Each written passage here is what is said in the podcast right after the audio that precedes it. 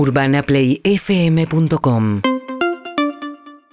Y vamos a hacer un repaso por la información, lo estuvimos contando, información de Boca, de River, del resto de los deportes, pero vamos a repasar a través de audios lo más importante, lo que sucedió ayer viernes Claro. y no puedes dejar de saber, como por ejemplo la pelea entre Guanchope Ávila y Juan Román Riquelme. Temprano se vio el posteo de Guanchope, la historia de Instagram diciendo que eh, estaba incómodo, en desacuerdo porque se tenía que resolver su situación. Él estaba yendo a entrenar y consideraba que Boca está haciendo un gasto ya hasta innecesario en él porque su deseo es mirar a otro club si no le van a tener en cuenta. Obviamente. Y que lo pueden encontrar en el vestuario y que no le tiene miedo al Consejo de Fútbol. Bueno, a la tarde habló Riquelme y esto le dijo. Él está entrenando con el plantel desde el primer día que comenzó la pretemporada del primer equipo.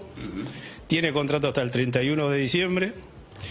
Y bueno, ahora acaba de tener una lesión que, que tendrá que ponerse a disposición de los kinesiólogos, curarse bien y seguir entrenando al máximo. Nosotros como club serio que somos, cumplimos con todo lo que tenemos que cumplir con todos los jugadores de nuestro plantel y todos los jugadores de nuestro plantel tienen que cumplir las reglas de nuestro club, es decir, algo, algo natural y esperemos que se cure bien.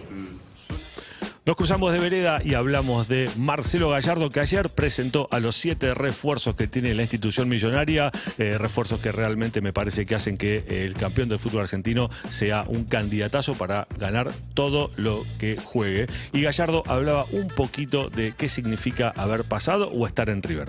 orgullo eh, de, de saber internamente, porque tenemos contactos de que cuando se van de acá extrañan. Y eso realmente genera un orgullo, porque quiere decir que la pasaron bien. Eh, y bueno, la pasás bien solamente cuando ganás, la pasás bien también porque compartís un montón de cosas. Eh, y porque nosotros nos ha tocado perder también. En esos momentos también hemos eh, salido fortalecidos. Entonces tiene que ver con eso. Además, también te contamos que Facu Campazo no sumó minutos ayer en la derrota de los Denver Nuggets frente a los New Orleans Pelicans por 113 a 105. Preocupa que el argentino no se ha tenido en cuenta a la hora de ingresar a los partidos. Ya es el segundo partido consecutivo en el que no suma ni siquiera un minuto dentro del campo de juego, pero igual los argentinos que lo van a alentar a la cancha lo siguen bancando. Lo escuchamos.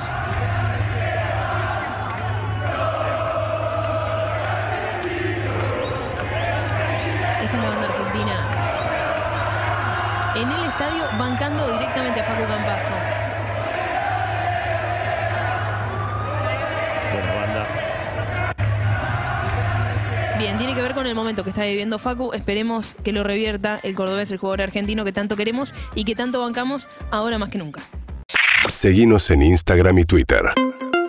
arroba